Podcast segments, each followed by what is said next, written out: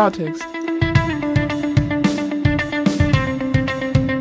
Die Gewerkschaft von Kolleginnen und Kollegen für die Feuerwehr und den Rettungsdienst im Bund und Berlin-Brandenburg.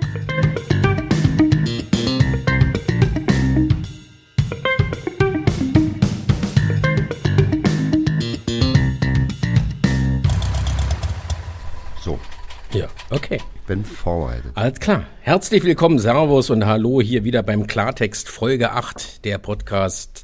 Folge 8, oh, der Folge 8. der Podcast äh, des Podcasts der Deutschen Feuerwehrgewerkschaft Berlin-Brandenburg und äh, ja, wir sind heute ein bisschen unterbesetzt. Ja, wir sind heute leichter geworden auf jeden Fall. Ne? Wenn man so uns messen würde vom Gewicht her, fehlen so ungefähr 120 Kilo.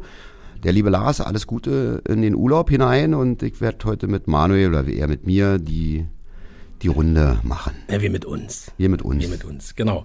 Der Lars, schönen Urlaub an der Stelle in diese Richtung und äh, der dümpelt gerade in irgendeinem Badesee oder sowas, glaube ich, ja. Soll er machen, äh, lass, es- äh, lass es dir gut gehen. Ja, aber nichtsdestotrotz gibt es ja Sachen zu besprechen. Die Welt bleibt ja nicht stehen, wie das manchmal so ist oder eigentlich immer. Und ein paar Themen haben wir uns auch im Deckel geschrieben. Wir wollen mal mit, mit, mit was ganz Unkonventionellem anfangen. Ja, eine Sache, äh, wie bin ich darauf gekommen oder wie sind wir darauf gekommen? Da ging es so um Sanierung von Dienststellen. Ne? Und da war so ein bisschen, äh, jetzt versuche ich mal diese Brücke zu schlagen, was nicht ganz so leicht ist, das Thema E-Mobilität. Ja, ist ja ein aktuelles Thema, ne? Also wird ja voll bespielt von allen. Genau. Und äh, soweit wir wissen, wurde ja durch den Haushalt in Berlin irgendwie sieben Millionen zur Verfügung gestellt, um die Dienstfahrzeuge in die Richtung Klimaneutralität zu bringen. Wobei ich glaube, sieben Millionen für Dienstfahrzeuge ist nicht doll, oder? Nee, also Hört sich erstmal ja- nicht viel an. Aber äh, gut, aller Anfang ist schwer und es geht ja auch um Gebäudeplanung und ähm, da fehlt dann doch auch zum Beispiel die Möglichkeit, dass Mitarbeiter, die ja dann nicht ausschließlich zwanghafter Natur mit einem, manchmal geht es ja auch gar nicht anders, mit öffentlichen Verkehrsmitteln kommen, irgendwann mal auch vielleicht mit E-Mobilität auf Arbeit erscheinen und keine Möglichkeit haben, ihre Fahrzeuge zu laden. Genau, also bei dieser Parkraumbewirtschaftungssache, da geht's ja nicht um die, die mit der Öffis kommen, ja, oder mit dem Fahrrad, sondern eben genau die mit dem Auto kommen. Und man sagt, okay, wie will man denn da versuchen, dass man zum Beispiel auch da den Umstieg auf E-Mobilität leichter macht oder fördert oder wenn man sich das wünscht, gerade für den Innenstadtbereich, da haben wir so ein bisschen auf Richtung Feuerwachen geguckt und sagen, ja, okay, du hast nirgendwo, also wirst du jetzt auch nicht ermutigt zu sagen, hm, ich kaufe mein E-Auto, weil ich habe die Möglichkeit, soll ja nicht umsonst sein, aber auf der Feuerwache zum Beispiel auch mein Auto mal zu laden. Ja, na, ganz klar. Also das eine gehört definitiv dazu. Jeder Entscheider, ich meine, die E-Mobilitätsautos mit den Förderungen, die jetzt drauf sind, äh, sind noch attraktiv. Wenn die wegfallen, wird sich jeder die Frage stellen, ist ja schön, dass ich so ein Ding habe, aber wenn ich es irgendwo richtig laden kann, dann kaufe ich mir sowas nicht. Ja. Weil wir wissen, dass wir Kolleginnen und Kollegen haben, die kommen halt aus dem, aus dem Umland. Ne? Und äh, wer jetzt nicht gerade ein Audi e-tron hat mit 75 Kilowattstunden Batterie, wo du auch 400, 500 Kilometer weit kommst, sondern eher was kleiner, da kann das dann schon mal knapp werden. Ne? Und man kann ja nicht mal davon ausgehen, dass das Auto voll geladen ist. Ne? Ähm, also auf den Punkt gebracht, nach unserer Vorstellung gehört das bei Neubauten sowieso zwingend dazu, dass da Ladestellen geschaffen werden ähm, und bei Altbauten sukzessive nachrüsten, wenn man es möchte. Also man sieht ja, dass es für Dienstfahrzeuge klappt. Da gibt's ja teilweise Ladesäulen, ja, ob es zum Beispiel äh, auf, der, auf der ein oder anderen Feuerwache ist oder auch bei der Senatsinnenverwaltung. Da wird ja auch umgerüstet auf E-Mobilität. Aber, und so ist ja unser Wissensstand, bisher heißt es, kann man es nicht tun, weil man ja dann als Behörde Stromverkäufer wäre. Äh, jetzt wird's ja paradox, aber ich verstehe dich schon. Aber ich überlege jetzt gerade erstmal, auf welchen Wachen das Mitte. da ist. Na, also, also wenn du Mitte als klassisches Beispiel in der Mehrzahl Feuerwachen du gebe ich recht. dir recht. Ja, ja. Also hier haben wir das für Dienstfahrzeuge. Ich bin ja nun ab und zu unterwegs auf Wachen, also mir ist das noch nicht bewusst, die Anfrage haben wir auch noch nicht getan, auf viele Wachen überhaupt schon so ein richtiger Anschluss da ist. Ich glaube nämlich keiner. Meistens kommt die Begründung, ähm, die Stromanlage ist dafür nicht in der Lage, das zu tun. Das ist die, was ich gehört habe im, Ja. Flur, im Flurfunk. Okay. Aber da, ha- da haben wir offensichtlich, also das heißt ja nicht, dass, vielleicht stimmt ja beides. ja? Also mit diesem A können sie es nicht verkaufen, wobei, warum kann man da nicht Sade, Ladesäulen, Sadeläulen, Ladesäulen, Saaleläule. Sadeläule installieren, wo man dann halt auch ähnlich wie man draußen im Straßenland dann halt irgendeine Karte ranhält, also einen Vertrag mit dem Stromanbieter hat. Ja, da muss ja, braucht doch im Grunde genommen die, die Behörde nur das Stückchen Erde zur Verfügung stellen, wo man das Ding draufstellt oder so, oder? Also ich denke auch, dass das viel zu kompliziert gedacht ist. Du kannst ja grundsätzlich ein Auto auch über eine 230 Volt Anlage, also über normale Schuko-Stecker laden. Das ist erstmal nicht, das geht. Frage ist natürlich Abrechnung. Ja, ja. Das ist klar, das ist ja ein, nicht jeder das, äh, unstr unstrittig. Aber es gibt dafür, das weiß ich selbst, das gibt's, es gibt dafür Zähler, Ja. die abgerechnet Ja. werden können. Ne? Und die Leute, die das bis jetzt angefragt haben, die Mitarbeiter, auch schon hier im Bereich, ähm, haben gesagt, na selbstverständlich, Zahlung, klar. Ähm, aber ich darf es nicht mal machen, ich kann es nicht mal machen. Gehen wir mal eine Stufe runter, E-Bikes. Ne? Ja, Wird gleicher. Also auch da gibt es sicherlich einige, die mit dem E-Bike kommen würden wollen oder es auch tun. Und ja, klar, also nichts ist anstrengender, als ein E-Bike zu radeln, wo kein Saft mehr im Akku ist. Nee. Also daher äh, da zumindest die Möglichkeit einräumen und, und das halt so, zu machen, dass das da auch nicht zu Problemen führt. Das wäre schon ein Knaller.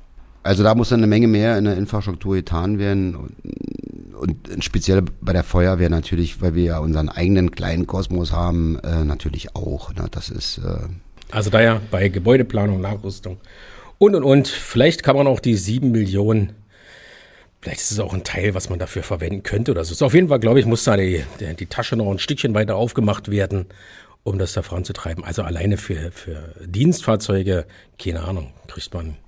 Ja, unbedingt. Wenn du von den sieben Millionen redest, dann wäre zu überlegen, ich muss nicht für sieben Millionen Fahrzeuge kaufen, wenn ich nichts habe zum Aufladen. Also, Da kommt ja, ja klar, das kommt Also, ja auch noch dazu. das Budget also diese muss- Infrastruktur, wir haben ja gesehen, was das gerade für, für so ein E-LI, für, für eine Ladesäule ist. Das ist ja, Ja. gefühlt eine Telefonzelle, die Ja. da steht. Und ja, Mm, Und das muss man auch erstmal herstellen. Ne? genau, genau. Naja, kurz mal, wie gesagt, ein ganz anderes Thema. Äh, sicherlich auch nicht uninteressant für die Zukunft, glaube ich. Nee, Strom ist ja gerade Ja, top, top aktuell. Ja, ja. Bei den Neubauten, äh, ist, ich glaube, jetzt kam das gestern, vorgestern hatte ich das in der Presse gehört gehabt, dann auch die äh, wahrscheinlich gesetzliche Vorlage dafür, dass bei Neubauten zwingend Solaranlagen mit berücksichtigt werden müssen. Oh, jetzt kommen wir natürlich weit weg von Feuerwehr, aber wenn du mich Naja, fragst, finde ich das richtig. Äh, Es ist ja richtig und ich sag mal, Feuerwehr baut ja auch mal Ja, neu. ja. Ne? Also es gilt ja das äh, dann wahrscheinlich auch für die Feuerwehr. Ach du, ne? ich wäre soweit, zum, also ich, äh, persönliche Meinung jetzt, Piff, Ja, ja. kurz umschalten, äh, ist das äh, auch bei Einfamilienhäusern, also man muss natürlich gucken, scheint da jemals überhaupt die Sonne aufs Dach? Ja, also wenn das Ding im Wald im Schatten liegt, dann kann man auch äh, sicherlich Gründe finden, wo man sagt, nee, das ist Quatsch, aber ansonsten oh, gehört auf jedes Dach eine Photovoltaik. Jo, das hätte schon früher kommen können. Ja, ja. finde ich auch. Wie sieht's aus mit den, mit den Fachkräften? Wir haben ja letzte Mal sehr lange über äh, den Fachkräftemangel und auch über Einstellungen äh, Notfallsanitäter beziehungsweise für die Ausbildung, wie läuft es, äh, was steht denn im Wege, wo verlieren wir die Leute teilweise auch wieder, haben wir ja recht lange drüber gesprochen. Und ich denke mal, das wird ein, also wenn man so ein bisschen zuschaut, immer größeres Problem, weil es tatsächlich auch nicht nur Nachwuchs für den Rettungsdienst betrifft, sondern auch für die ganz normale feuerwehrtechnische Ausbildung wo man das Gefühl hat, puh, man hat alles abgegrast. So, zumindest ist es so, was man mit Erschrecken erstmal ein bisschen feststellt. Kriegt man die freiwillig überhaupt noch? Ja, In der Größenordnung? in der Größenordnung, also sicherlich, glaube ich, ist alles eine Frage der Attraktivität, ja. Und ich glaube, auch da wird es einfach nicht anders gehen, als dass man da komplett neue Wege geht. Wir hatten ja darüber gesprochen, ist ja ein Teil unseres Positionspapiers auch gewesen. Da können wir übrigens auch gleich nochmal reden. Wir, wir waren ja in der, im, im, in, der, in der Ausschusssitzung gewesen als DEFOIG im äh, Abgeordnetenhaus von Berlin, die sogenannte ISOA, ja, für innere Sicherheit und Ordnung. Und äh, da ging, äh, war ein Tagesordnungspunkt ganz groß gewesen, Situation im Rettungsdienst, Ausnahmezustand im Rettungsdienst. Äh, und war eine lange Anhörung zu dem Thema, zwei Stunden. Und unser lieber Lars, der jetzt im Urlaub ist, war ja da als Experte geladen gewesen und hat da dementsprechend auch einiges vorgetragen. Und zu der Zeit haben wir auch äh, gleich unser Positionspapier übergeben mit diversesten Vorschlägen. Und, das haben wir auch ganz klar gesagt, das ist eine nach unten offene Liste. Ne? Also es kann immer eine Fortschreibung geben, weil jede neue echte Idee ist willkommen und wenn einem äh, irgendwas einfällt, dann kann man doch dazu schreiben. Da, worauf wollt ihr nicht hinaus mit meinem Geschwafel? Trennung der Laufbahnen, dass man einfach sagt, äh, ja, bleiben wir mal beim Rettungsdienst wieder. Lass uns eine eigene Laufbahn Rettungsdienst etablieren, die wir dementsprechend Verantwortung muss bezahlt werden. Für die Kolleginnen und Kollegen, die sich für diesen Bereich entscheiden, muss auch eine Perspektive geschaffen werden. Wie kann es denn weitergehen? Ähm, dass man sagte, das wird eine Laufbahn des gehobenen Dienstes und da kannst du dich dann auch entwickeln, sei es zum Mediz Medizinpädagogen oder Bereichsleiter oder Medizinalrat, oder. Äh, keine Ahnung. Also ich, ich, ich sag mal ganz so, ist auch meine persönliche Meinung jetzt, nicht, dass mich gleich hier die Ärzte totschlagen, aber äh, de facto ist ja so, ähm, für strategische Angelegenheiten ähm, muss es für aus meinem Verständnis heraus nicht unbedingt ein äh, Arzt sein, der Ärzte leitet. Nee, überhaupt also, nicht. Also, ich meine, ist ja im Krankenhaus nicht anders. Der Geschäftsführer des Krankenhauses muss nicht Arzt sein und der bestimmt, wie die Betriebswirtschaft ja. abläuft. Ja, genau. ja, der Arzt hat sich ja eben nicht um sowas zu kümmern, ja. sondern er hat sich um den Patienten zu kümmern. Ja, und, äh, Aber dass man jetzt hier in dem Falle dem Notfallsanitäter, der Notfallsanitäterin die Möglichkeit gibt, zum, im gehobenen Dienst sich bis A13, E13 zu entwickeln? Ja, also ich sehe das jetzt gerade in dem Zusammenhang, wie du das sagst, dann schon so, dass die auch dann aus der Strategie heraus dann vielleicht auch so eine Position im gehobenen Dienst besetzen können. Ich meine, bei der Feuerwehr ist es ja auch nicht anders aufgestellt. Ja. Ja, du rutscht in höheren Dienst und fängst an, im Prinzip, wenn du aus dem gehobenen Dienst kommst, ähm, äh, aus der taktischen Ebene dann in die strategische Ebene reinzugehen. Und ja, aber es geht ja nicht nur darum zu sagen, und so, wie ist es denn, wie ist es denn jetzt? Wirst Notfallsanitäterin, Notfallsanitäter in der Beamtenlaufbahn, landest bei A9, A9S, das ist das Schlussamt im mittleren Dienst. Und möchtest du dich weiterentwickeln, musst du den aktiven Rettungsdienst, also das Fahren auf dem Rettungswagen, auf dem Notarzt-Einsatzfahrzeug, musst du aufgeben, sonst kannst du, kommst du nie weiter. So ist es bisher. So ist es bisher. Und das müssen wir doch, da müssen wir doch eingreifen, dass wir, wenn sich Leute nachvollziehbarerweise entwickeln wollen, trotzdem da bleiben. Mein Lieblingsbeispiel ist immer, da kommen irgendwo drei Streifenwagen von der Polizei an und eigentlich fast alles, was da aussteigt, ist gehobener Dienst. Richtig. Außer bei der Feuerwehr. Da ist alles äh, mehr oder weniger oder die allermeisten sind mittlerer Dienst. Ja, aber bei der Polizei ist es halt eben so, auf der Straße sind dann eben auch die, die, die das da machen müssen. Also dann nimmt auch den, den, den, den Handfeger, nimmt auch einen Homelanddienst raus. Ja, so, klar. weil dann ja kein anderer mehr da ist. Nee, dann eben. ist der kleinste dann der Polizeiinspektor. Ja, klar. Also das heißt, es kann natürlich auch, wenn du jetzt die Laufbahn betrachtest, sein, dass einer bis A9, sag ich mal, tatsächlich 100 Prozent auf dem RTW fährt. Wenn er sich weiterbildet in gehobenen Dienst, dann hat er noch andere Aufgaben, wie nur den Rettungsdienst. Würde gehen. Ja, aber nicht nur auch andere Aufgaben. In welche Steinplatte ist denn gemeißelt, dass äh, der A10er, der A11er nicht Rettungsdienst fahren kann? Der Na, ist gar nicht. Eben, genau, darum, darum geht es. Überhaupt darum geht es nicht. ja auch bei unserem Positionspapier, ja. dass wir einfach sagen, wir schaffen da eine Laufbahn, die halt wirklich in dem Bereich Notfallrettungs ist und na klar kann es dann auch so sein, ne? so wie wir den, du hast den A10er Wachabteilungsleiter, der Staffelführer auf dem LAF ist, aber der kann halt auch äh, auf dem RTW fahren und ist gleichzeitig auch der Stützpunktleiter oder sowas. Also das ist alles so möglich. Also prinzipiell erstmal in unserem Kopf. Es wird ja auch in anderen Behörden ja. äh, so praktiziert. Ganz genau. Also bei Bundeswehr ist es so, da bist du, äh, also es gibt gar keinen anderen, der einen Jet oder einen Jet fliegen kann zum Beispiel. Das sind alles welche Offiziere. Mit, Offiziere, genau. ja. Äh, die sind dann nicht von der Tätigkeit entbunden, nur weil sie eine A12er oder eine A13er Stelle sind. Das ist genau da angesiedelt. So ist ja dieses ganze, äh, ähm, ganze Positionspapier, da sind ja einige Sachen drin, wo du sagst, ja, okay, das ist jetzt nicht wahnsinnig neu, ne? aber das heißt ja nicht, äh, dass es deswegen schlecht ist. Und oftmals, und das hatten wir auch in der Vergangenheit, sei es in der Taskforce, waren es ja Ideen, die einfach ignoriert auch wurden. Das kann, kann man ja vielleicht auch so sagen. Unbedingt. Und das könnte einfach eine, eine Möglichkeit sein, äh, Nachwuchs zu gewinnen, beziehungsweise den ganzen Bereich Rettungsdienst auch attraktiver zu machen und was wir halt bis jetzt beobachten, entweder verlassen sie komplett die medizinische Laufbahn, also auf dem Rettungsdienst fahrend, oder die verlassen uns ganz und fangen an, Medizin zu studieren zum Beispiel, weil sich sonst nicht mehr weiterentwickeln können. Ganz genau. Ja, wie gesagt, so hat man noch viele andere Punkte gehabt, über die wir dann nachdenken können. Ich gucke hier gerade mal selber durch in unser Positionspapier. Warum gucke ich durch? Weil so viel ist, was ich mir auch nicht alles merken kann, äh, beziehungsweise ich natürlich das eine oder andere vergesse. Da geht es auch um Regenerationszeiten, äh, Verlegungstransporte für der Krankenhäuser intern. Warum ist das die Aufgabe Ja, Feuerwehr ja, ja. der Primär? das hatten wir letztes Mal, glaube ich, schon Ja, in der genau. Folge 7 Dann, gehabt. Genau, Bildung strategischer Brandschutzreserven. Also müssen auch gucken, dass wir nicht wirklich, äh, dass wir.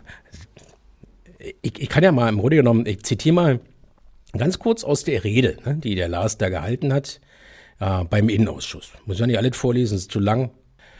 Einfach mal den ersten Absatz. Sicherheit ist nicht die Abwesenheit von Gefahr, sondern die Verfügbarkeit von Menschen und Technik, die einer eintretenden Gefahr entgegenwirken können.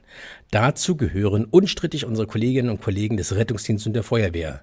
Und wir sind nicht in Sicherheit, wir sind in Gefahr. Das ist es im Grunde genommen. Also eine Gefahr, was, was ist denn die, die, diese Grundschutzdebatte? Ich sage jetzt mal so, wenn wir überall Löschfahrzeuge hätten und die nie rausfahren würden, dann wäre eigentlich alles voll gut. Dann würde käme was passieren, nix würde, nix würde abbrennen, nick, wäre kein Unfall. Ähm, und ich sage jetzt mal, also das ist wie ein Feuerlöscher. Der beste Feuerlöscher ist den, den du brauchst. Ja? Und genauso kann man das da, da auch sehen. Und unser Grundschutz ist im Grunde genommen einfach die, die, die Möglichkeit zu haben, wenn dann doch mal was passiert, eben in einer adäquaten Zeit da zu sein. Also auch wenn es dann doch mal im Treppenhaus brennt, dann weiß ich, da ist ein Feuerlöscher. Es ist kein Grund zu sagen, hey, wir können den Feuerlöscher auch abbauen, weil das hat die letzten 20 Jahre hier nicht gebrannt. Das Ding brauchen wir gar nicht so Humbug. Packt den Feuerlöscher in fünften Stock und da kann man sich den ja dann holen, wenn es dann doch mal brennen sollte. So sieht gerade so der Grundschutz aus. Ja, Ja, also, oder? Ja. Also man hat was, aber es ist alles nicht mehr so zeitnah, es ist alles nicht mehr so schnell da, es ist viel gestückelt. Also, um, Mhm. um vielleicht diese Geschichte, was heißt denn eigentlich Grundschutz? Ähm, Um das mal vielleicht so zu definieren. Wir haben ja unser, unser Grundschutz, der wird ja definiert über die Kapazitäten und über die Eintreffzeiten. Die sind, wo wir Gefahren formulieren, definieren. Ja, man kann auch sicherlich nicht alles in irgendeiner Form ähm, abdecken. Da wären wir ja wieder bei dieser großen Frage, ähm, Nee, du kannst jetzt nicht alle 500 Meter ein Löschauto hinstellen. Richtig, Das ist ja ähm, klar. Also da muss man schon so ein bisschen gucken, was ist auch Wirtschaftlich. Also mehrere Faktoren, gar keine Frage. genau. Aber das, äh, sei es im Rettungsdienst als auch in der Brandbekämpfung sind wir da, glaube ich, in einer desolaten Situation. Ja, auf jeden Fall. Der Eingangssatz von Lars hat mir gut gefallen. Ich weiß jetzt gar nicht mehr genau, was das war, aber das ist, das kenne ich immer so von meinem guten Arzt zu Hause. Der hat gesagt, Robert, die Gesundheit ist nicht die Abwesenheit von Krankheit. Ja, genau. Ja, also das ist so. Ja, ähm, deshalb muss man ja auch rangehen, wenn die eine Sache krank, also, Also ja, das ist wie gesagt, nur weil ich es eine Zeit lang nicht brauche, heißt das nicht, dass ich es nicht brauche. Oder so. Also in diesem Moment halt nicht. Das ist wie der Feuerlöscher, der zehn Jahre von mir aus, ich hoffe, das eine oder andere Mal gewartet wurden, äh, halt steht und nie gebraucht wurde. Und deswegen hat er trotzdem seinen Zweck. Und ich habe hier noch einen anderen Satz mal rausgesucht und äh, den nutze ich einfach mal Überleitung ins nächste Thema. Und zwar, nicht nur auf eigene Erfahrung begründet, müssen wir immer wieder feststellen, dass Menschen alleine an der Wartezeit am Telefon beim 116, 117, das ist der kassenärztliche Bereitschaftsdienst, verzweifeln und sich dann für die 112 entscheiden. Wie viele es wirklich sind, kann Ihnen niemand sagen. Diese Antwort kann Ihnen niemand geben. Dennoch ist es beispielsweise für eine geplante Kampagne entscheidend, ob es darum geht, dass die 11.6, 11.7 nur zu wenig bekannt ist oder ob sie eigentlich doch jeder kennt, aber nur die wenigsten durchkommen. Dieses Problem könnte dann keine Kampagne lösen. Ja, Kassenärztlicher Bereitschaftsdienst war so. Äh, Hat mir auch letzte Woche, glaube ich, ein bisschen was drüber erzählt und und haben jetzt so ein bisschen auch den Bedarf erkannt. Wir kennen es ja aus Pressemeldungen oder auch aus anderen ähm, Zusammenarbeit, Berliner Feuerwehr, Kassenärztliche Bereitschaftsdienst. Die Aussage ist immer so, die Zusammenarbeit läuft super. Ja, jetzt haben wir mal selber auch einfach mal Kolleginnen und Kollegen gefragt und auch mal so Situationen beobachtet, äh, was dieses Abgeben an KV angeht. Code Review fanden ja, äh, fand ja jetzt nochmal eine statt. Ja. Ähm, die wurde umgesetzt zum 1.9., hatten wir, glaube ich, davon erzählt. Und da fehlt uns tatsächlich auch so ein bisschen wieder das Tempo, Tempo, Tempo. Wann findet denn die nächste statt? Ja, also wissen Ja. wir jetzt wissen wir auch noch nicht. Aber okay, wir haben ja, äh, oder es wurden da so ein paar Codes identifiziert, aber steigen denn die Abgaben tatsächlich? Ja, wir, kann ich gerade jetzt nicht so beobachten. Also das, was ich so höre, ähm, kann man jetzt nicht sagen, yo, das nimmt richtig Fahrt auf an der Stelle. Da muss man auch mal gucken, vielleicht, woran, woran liegt es. Und da wollen wir noch mal ein bisschen erzählen, weil die KV red, redet da an der Stelle ja auch nicht mit uns. Wir hatten ja auch schon mal erwähnt, dass wir mal angeschrieben hatten und helfen aber jetzt vielleicht der KV an der einen oder anderen Stelle. Und vielleicht auch dem einen oder anderen Kollegen, was macht die KV mittlerweile? Früher, altes Wissen, dachte ich auch eine Zeit lang, wenn jemand bei der KV anruft, kommt irgendwann so ein kleines in Berlin so ein pinkes Auto, nach, kommt so ein Hausbesuchsdienst. Aber ist ja schon lange nicht mehr das, was die KV überwiegend tut. Was tut sie denn? Was tut sie denn? Und zwar ganz viel läuft über Telemedizin. Wir sprachen ja auch mal von diesem Protokoll SMED. Ne, das ist ja, Berliner Feuerwehr benutzt ja ProQA, so ein Protokollsystem, und die Kassenärztliche Vereinigung benutzt auch ein Protokollsystem, dieses Medizinprodukt SMED. Witzig ist, wenn man selber mal die 11617.de im Internet eingibt, da kommt man auf so einen Patientennavigator. Da ist die Frage quasi, die, die da gestellt wird, die Seite ist gar nicht schlecht, die ist wirklich gut. Äh, Brauche ich einen Arzt? Ich weiß nicht, so in der Richtung ist die Fragestellung. Und dann kann man zu diesem Patientennavigator und da kann man sich selber mit seinen Beschwerden mal durch SMED durchschicken. Also man muss da einen Haufen Fragen beantworten, so wie SMED halt ist. Ich habe das einfach mal ausprobiert und habe da zum Beispiel halt äh, eine relativ leichte Sache angegeben. Also ja? bist du abgeholt worden. Nein. Nein. Nee. Aber da kam dann am Schluss, waren ganz viele Fragen gewesen. Also man muss ja mal gucken, äh, äh, je, je, je kleinteiliger es wird, umso mehr und genauer kann man auch sagen, ah, du musst heute zum Arzt, morgen oder übermorgen oder nächste Woche. Und da kam dann raus, bei, der, bei den was Sachen, die ich angegeben habe, gehen Sie bitte in den nächsten 24 Stunden zu einem Vertragsarzt oder in Ihre Hausarztpraxis. Ne? Und äh, aha, und äh, und äh, wenn, wenn Sie jetzt sich nicht sicher sind oder nicht weiter wissen, rufen Sie jetzt die 11617 an. Hier haben Sie jetzt eine PIN-Nummer.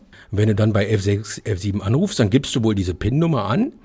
Dann könnt ihr das aufrufen. So habe ich es verstanden. Also somit wollen sie praktisch verhindern, dass du die, den, den ersten Direktanruf durchwählst, sondern du musst erst in diese Maske rein oder wie? Nee, musst du nicht. Du kannst musst doch gleich nicht. die 11617 Kannst, machen. und da, ja. Aber die, die, also so stelle ich mir das vor. Wie gesagt, der direkte Austausch ist ja schwierig mit der KV.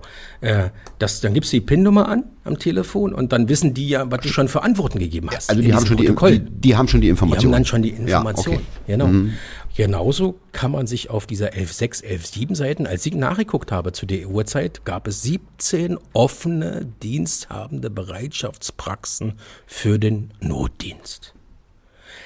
Wenn man das jetzt alles mal so zusammensieht, ne, also zu den wenigsten Fällen fährt so ein pinkes Auto hin und macht einen Hausbesuch, sondern zu den meisten Fällen wird es eine telemedizinische Beratung geben, wird es heißen, äh, wir kümmern uns und, so, und helfen Ihnen bei der Terminfindung bei einem Arzt oder auch psychologische Notfälle wurden auch noch aufgeführt.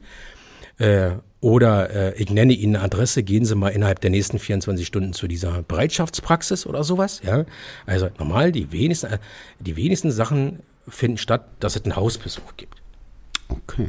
Also das ist für den, für den Hörer, Bürger, wen auch immer, äh, finde ich interessant, aber auch für Kolleginnen und Kollegen, die bisher halt auch immer dachten, jetzt zeigen wir auch zum Beispiel von der Feuerwehrleitstelle und sagen, hm, brauche ich gar nicht rüberschicken zur KV, weil die haben heute eh kein Auto im Dienst Ja. ähm, müssen wir eh selber fahren. Und für mich war das dann halt schon interessant, wo du sagst, okay, warum, warum haben denn gerade diese Fachleute, warum bekommen denn diese die Informationen nicht, wie sich der KV neu aufgestellt hat? Ich fand es super, als ich es gesehen habe. Wie gesagt, Empfehlung an jeden 116, 117.de, wirklich die Zahlen, brauchen nicht ausschreiben, und sich dann einfach mal angucken, was gibt's denn da? Da du ja jetzt so schön tief in die Sache drin steckst, meine Frage mal für mich und vielleicht auch für die Hörer, leiten die denn auch Transporte ein? Die können auch äh, äh, Also Kranken, Rettung. Rettungs also die können, genau, Krankentransporte? Das ist ja auch, ja genau, das ist ja auch das, äh, wenn es durchaus Fälle gibt, die zum Beispiel nicht für die Berliner Feuerwehr oder für die Notfallrettung sind, kann man es auch an, Kassenärztliche Vereinigung weitergeben und die kümmern sich dann auch um Krankentransport. Da ist oftmals dann durchaus die Engstelle wiederum Ähm, erstens denke ich mal so die Besetzung der Leitstelle der KV. Ich glaube, da könnten mehr Leute sitzen, da bräuchten wir mehr Leute. Und natürlich, wie viel Krankentransportkapazitäten gibt es in der Stadt zu dieser Uhrzeit? Es ist jetzt eine Frage, wie viele da sind, oder ist die Frage dahin, Sie wissen nicht, wie viele, weil das System gar nicht angelegt ist? Das kann ich dir nicht sagen. Also weil, so viel Einblick ich, haben wir nicht. Weil ne? ich glaube, genau, so viel Einblick haben wir nicht. Aber wenn ich jetzt mal mir das einfach in meiner Rübe vorstelle, dann ist es ja so, das kann ja nicht so schwer sein, dass selbst äh, Unternehmen, Krankentransportunternehmen, die interessiert sind an so einem Verbund, morgens ihre Stärke melden irgendwo rein. Ja, es gibt, also, das, also es gibt wohl so einen Verbund. Wir hatten ja mal als D-Volk auch Kontakt gehabt mit so einer mit, mit so einer Art Leitstelle, wo sich mehrere Krankentransporter organisiert haben, so im Süden der Stadt. Ja, äh, auch aus ökonomischer ökonomischer Sicht durchaus sinnvoller ist, eh nur eine Leitstelle zu betreiben, anstatt viele kleine. Ja. Ich weiß eben halt auch nicht, wie die da die Zusammenarbeit mit der KV ist, außer hervorragend. Ja, also diese Details, äh, die, die fehlen einfach. Auch dieses, auch, auch uns fehlt dieses Wissen darum, sondern es ist ein ewig währendes, mühsames Zusammentragen von Informationen. Und wenn man eine Kampagne gestaltet, jetzt kommen wir jetzt zum Ursprung, wenn man eine Kampagne gestaltet, dann doch nicht so wie die letzte war, dass man irgendwie ein Heftpflaster hinmalt und daneben die 112. Das eine soll KV ausdrücken, ist nicht so schlimm. Und das andere, wer, erstens, wer soll denn das begreifen, was damit wirklich gemeint ist? Und macht doch mal bitte eine Kampagne, was die KV alles kann.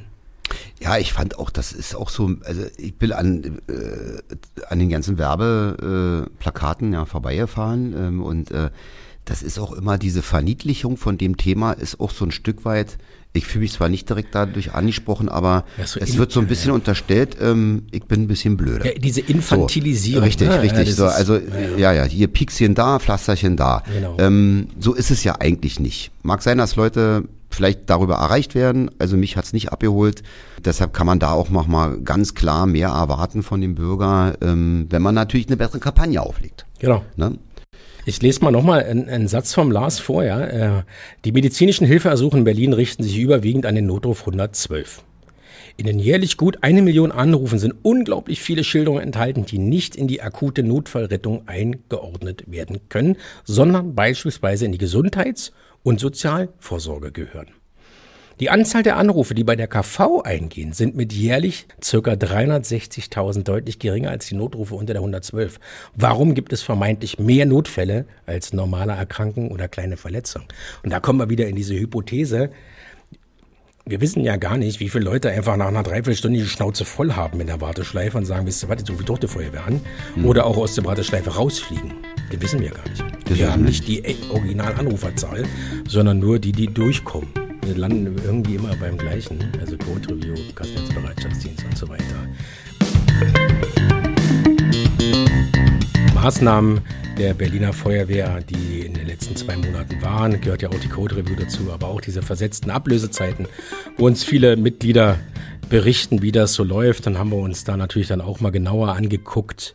Man hat ja in Berlin und ja, also durchaus macht, kann das Sinn machen, wenn man das richtig macht.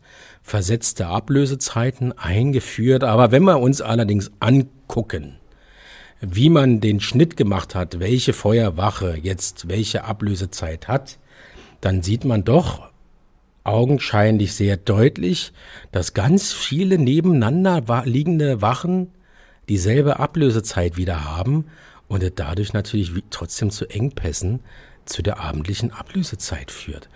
Wo wir schon, schon mal gesagt haben, das war so dieser Schnitt gerade Wache, ungerade Wache. Ne? Die gerade ja. Wache kriegt die Zeit, die ungerade Wache. Und das war so aus unserer Sicht so ohne strategischen Blick. Mhm. Das mhm. war, also, das war mexikanische Würfelbude. Ich habe gesagt, das, wie kommt man denn da drauf? Äh, da äh, wird man auch dranbleiben. Da werden wir natürlich als Gewerkschaft auch weiterhin ein Auge drauf haben, ne?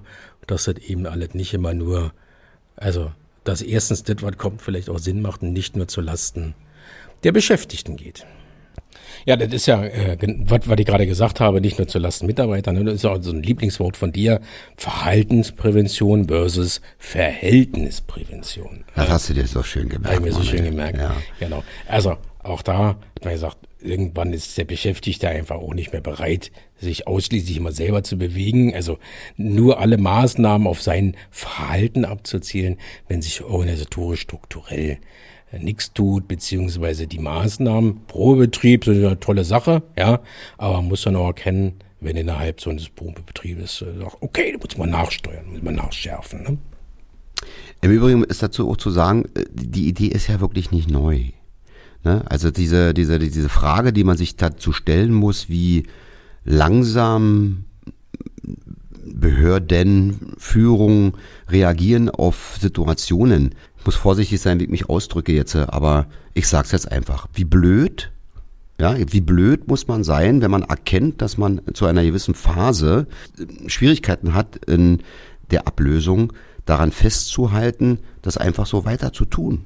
Mhm. Also das wäre äh, meine Aufgabe als Geschäftsführer, sag ich mal, wenn ich das jetzt mal aus der Behörde rausspiele, in, in die Wirtschaft rein, wo sie ja sich gerne äh, die Behörden jetzt als orientieren äh, wollen, ähm, damit der Betrieb besser klappt, die erste Maßnahme, dass ich sage, ich verlagere das, genau, dass das Problem gar nicht entsteht und fange nicht an, das Problem in diese sogenannte Verhaltensprävention reinzudrücken. Verhältnisprävention zur Erklärung ist jetzt die Maßnahme, die Zeiten zu verschieben. Auch wenn einer das vielleicht als Verhaltensprävention wahrnimmt. Nein, das ist Verhältnisprävention. Hätte zu einem anderen Zeitpunkt, wo die Situation moralisch und auch vielleicht nicht ganz so problematisch war wie jetzt aktuell angekommen, auch gar nicht so sehr einschneidend vielleicht ähm, gewirkt. Also wie gesagt, auch da muss man feststellen, ganz, ganz weit weg von vor der Lage.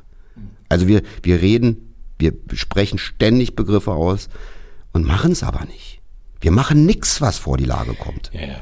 Also da sind wir ja weiter wirklich in der Beobachtung. Naja, wir haben gesagt als Gewerkschaft, jetzt gucken wir uns das mal zwei, drei Wochen an, was da passiert. Also Herbstloch? Ich, ja, ja, dass es so nicht doch wieder so ein Vakuum ist. Okay, wir müssen vielleicht bei mir einer. Ja, das ist die Kirche. Also das war äh, nicht, nicht trotzdem weiter in diesem Vakuum machen. Und da werden wir halt wirklich als, als Gewerkschaft auch ein Auge drauf haben. Wir merken, okay, das kommt schon wieder in so eine Szene, wo das abflaut und auch, naja, jetzt ist die Gewerkschaft wieder ruhig und alles wird gut. Na, nee, dann würden wir tatsächlich nochmal, also wir bleiben da dran. Hm? In jedem Fall. Das versprechen genau. wir, wir bleiben dran, das sehen wir als unsere Aufgabe. Ähm, also auch an die, die der Meinung sind, äh, dass das vielleicht dann ein bisschen nachlässt. Nein, wir lassen jetzt Luft zum Arbeiten, aber. Wo wir uns drüber freuen würden, ne? also dass vielleicht jemand, der jetzt hier zuhört, auch aus, aus dem Bereich der Politik, aus dem Bereich der Koalition, Koalition oder aus der Opposition, zum Beispiel zum Thema mit dem äh, Elektromobilität würde ich mich freuen, wenn wir mal zum Beispiel den Abgeordneten Franco mal zum Interview hätten. Ja, also gibt es diverse Themen oder auch Herrn Jotzo oder Herrn Hermann oder den Tom Schreiber. Vielleicht hat ja mal einer Lust, der das hier hört, mal mit uns gemeinsam auch zu diskutieren an dieser Stelle. Natürlich. Das ist ja. immer eine gute Sache. Wir haben ja auch nicht den Blick auf Alben, aber oder können wir auch gar nicht haben. Ähm, ja gut, klar, so eine Expertise, so eine Meinungsexpertise auch zu haben. Ja, ne? Einfach auch mal kontrovers diskutieren, können ja auch unterschiedlicher Meinung sein, ist ja gar nicht schlimm. Daher ist doch mal spannend. Also das würde uns freuen. Daher fühlen Sie sich eingeladen, fühlt euch eingeladen. Ähm Anfang Oktober haben wir den Gewerkschaftstag in Hamburg. Ah ja. ja. Genau, das wird auch nochmal interessant werden. Äh, darüber wollten wir eigentlich auch deutlich länger berichten, aber wir sind schon wieder knapp in der Zeit und zwar die ähm, Aktion, die Kampagne Rettet den Rettungsdienst. Das ist eine Kampagne initiiert von der Deutschen Feuerwehrgewerkschaft vom Bund, ja, und geht bundesweit rum. Äh, Gibt es eine Petition auch, die man unterschreiben kann. Äh, könnt ihr gerne mal gucken, auch bei uns natürlich auf äh, oder generell auf der Bundeswebseite wird es draufstehen, www.dvolk.de oder, oder guckt auch einfach in den Bereich Berlin-Brandenburg rein, da könnt ihr unter www.bb.dvolk.de euch informieren. Auf Instagram, auf Twitter, Facebook und werden euch weiter auf dem Laufenden halten, auch was diese Kampagne Rettet den Rettungsdienst angeht, auch wenn jedes Bundesland, jede Kommune sicherlich eigene Problemchen hat, äh, haben wir aber dennoch ein generelles Problem und sind da fleißig dran. Ja, da haben wir noch eine große Aufgabe vor uns. Aber ich sage es mal so wirklich, der, äh, der, der, der, der Silberstreifen am Horizont, ja, ist, es gibt Pilotprojekte, die sind wirklich vielversprechend. Haben wir von, haben wir auch schon mal von berichtet, sei es dann im Main-Taunus-Kreis oder diese Oldenburger Gemeindenotfallsanitäter oder, oder, oder, oder. Also viele Bereiche, viele ärztliche Leiter, viele Feuerwehren, viele Kommunen, Länder, Städte sind da äh, durchaus äh, auch sehr kreativ am Weg, äh, auf dem Weg, da Veränderungen herbeizuführen. Und genau darum geht es auch ein bisschen bei diesem Rettet den Rettungsdienst. Lasst uns mal unser Gehirnschmalz alle auch mal zusammenwerfen und generell erkennen, was können wir uns denn heute ausdenken. Da bin ich voll bei dir. Man merkt, die Leute beschäftigen sich mehr überall, ob Ärzte, Gewerkschaften, Politik. Äh, äh, vor einem Jahr war das nicht die Rede. Also da waren immer nur so kleine Spitzen. Ne? Bup, bup, bup. Jetzt fängt der Motor an zu glühen und ähm, die Gehirne fangen an zu glühen und das ist gut so. Und das ist die Hoffnung, die man hat. Viele Themen sind schon mal auf dem Tisch und das ist gut so. Daher wollen wir uns für diese 14 Tage verabschieden. Nächste Woche werden wir mit der Lars immer noch im Urlaub, oder bei der nächsten Folge immer noch im Urlaub sein. Ja, wir wollen noch mal. Aber wie gesagt, vielleicht kriegen wir ja einen Gast. Äh, mal schauen, würde ich mich wirklich riesig freuen. Äh, äh, liebe Kassenärztliche Vereinigung, sehr gern geschehen für den Werbeblock. Tatsächlich verstehen wir nicht, warum ihr da nicht so ein bisschen offensiver rangeht, was dann alles so eure Möglichkeiten sind. Und äh, ja, verabschieden uns und wünschen euch alle Gute. Passt auf euch auf, bleibt gesund. Genau. Und schöne Wochenende, ja. Fast schon. Ja, du, ja, Montag wird es ja ausgestrahlt. Da ist schönes Wochenende immer blöd zu sagen. Blöd, aber ja. Guten Start in die Woche. ja, genau. Macht's gut. Passt auf euch auf. Ciao, ciao. Tschüss.